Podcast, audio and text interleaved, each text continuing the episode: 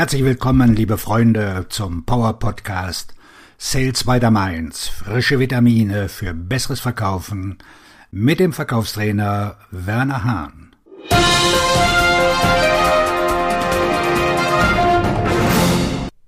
Unsere Kommunikationspanne im B2B-Vertrieb. Viele Verkäufer wollen strategisch handeln, wählen aber transaktionale Kommunikationsmittel. Sie glauben vielleicht, dass niemand mit ihnen sprechen will und E-Mails oder Textnachrichten bevorzugt, obwohl dies eindeutig nicht stimmt. Im Vertrieb kommt es heute vor allem darauf an, was und wie Verkäufer mit ihren Kontakten und Interessenten kommunizieren.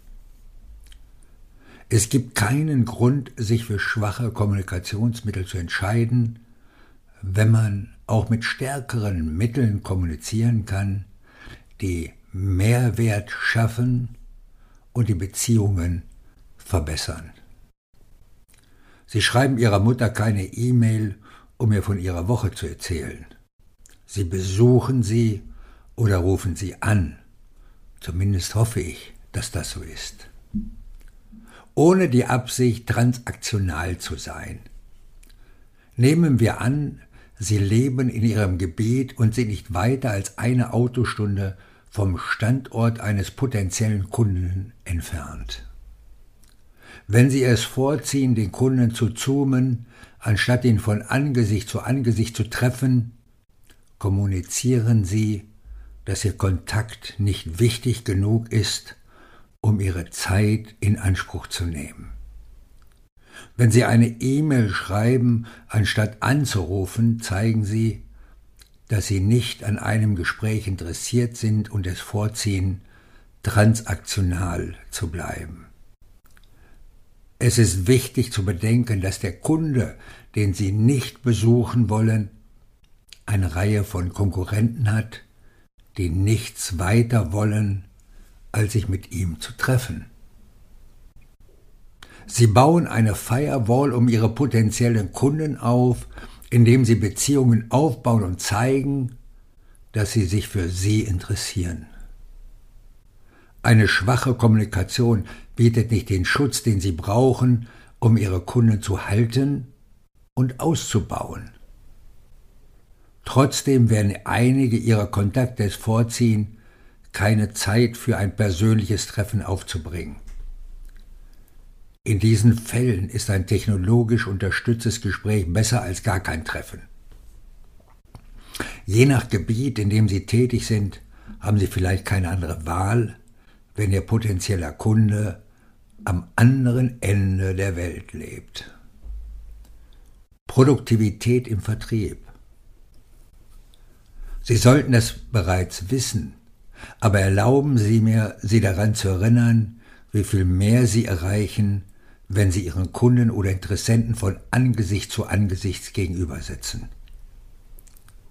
Vor ein paar Monaten erzählten mir vier leitende Vertriebsmitarbeiter, dass sie ihre Reisebudgets zurücknehmen, weil sie sie nach einer Pandemie nicht mehr benötigen würden. Sie planten, vollständig auf virtuelle Meetings umzusteigen und persönliche Verkaufsgespräche abzuschaffen. Ich habe jeden von ihnen gefragt, wie sie glauben, dass es ihnen ergehen wird, wenn ihre Konkurrenten am Standort des Kunden eine Entdeckung machen, während ihre Teams eine Videokonferenz nutzen. Daran hatten sie nicht wirklich gedacht.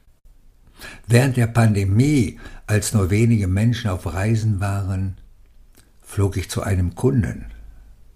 Wir waren nur zu zweit im Flugzeug. Alles, was sie nicht tun, eröffnet ihrem Konkurrenten die Möglichkeit, das zu tun, was sie nicht tun wollen.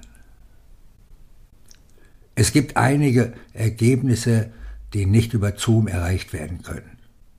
Sie können den Betrieb des Kunden nicht sehen. Sie können die Produktion nicht sehen.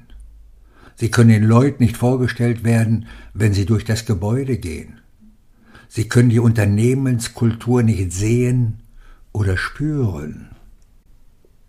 Virtuell lernt man weniger als im wirklichen Leben.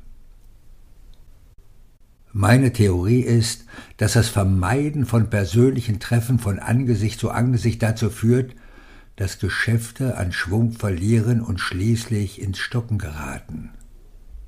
Die mangelnden Bemühungen des Verkäufers werden von seinem potenziellen Kunden aufgegriffen. Unsere Kommunikationspanne.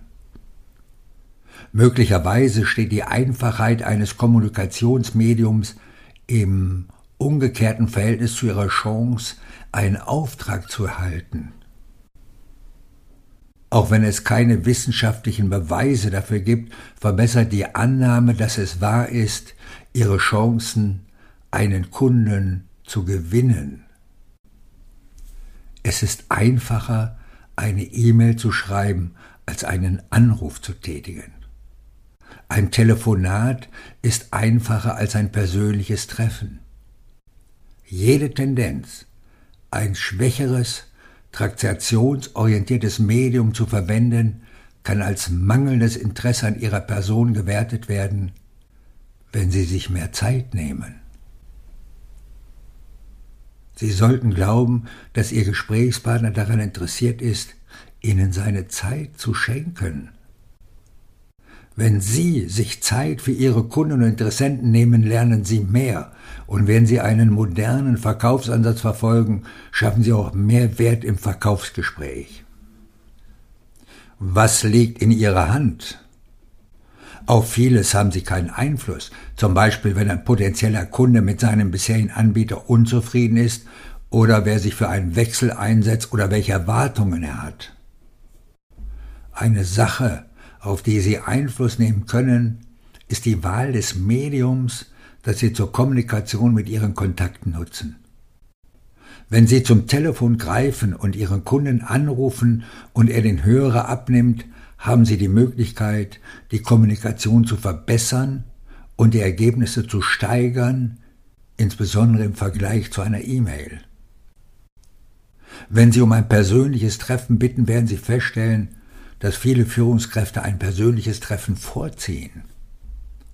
Bei einem persönlichen Gespräch kann die Führungskraft Sie und Ihre Fähigkeit, ein strategischer Partner bei der Erreichung der gewünschten Ergebnisse zu sein, besser einschätzen. In einem persönlichen Gespräch werden Sie mit Sicherheit mehr Wert schaffen als in jedem anderen Medium. Die Natur der menschlichen Beziehungen. Der Soziologe Robin Dunbar hat Primaten untersucht. Beziehungen sind zeit- und energieaufwendig. Dunbars Forschung legen nahe, dass ein Mensch etwa 150 Beziehungen haben kann, weil Zeit und Energie begrenzt sind.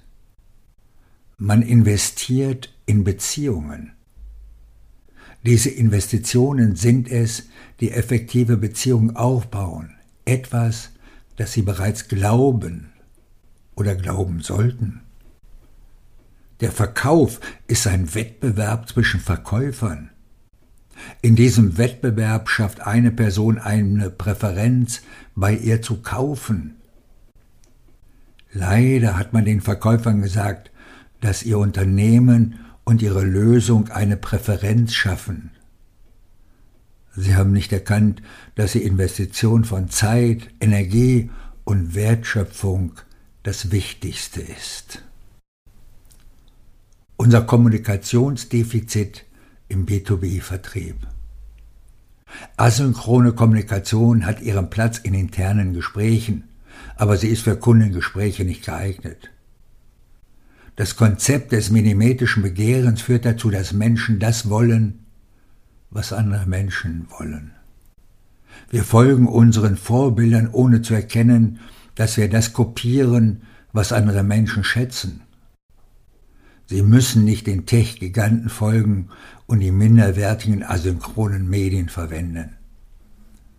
Sie sind mit synchronen Kommunikationsmedien besser dran als mit etwas, das nicht die bessere Erfahrung bietet, ihrem Gesprächspartner gegenüber oder besser noch neben ihm zu sitzen und sein Problem mit ihm zu besprechen.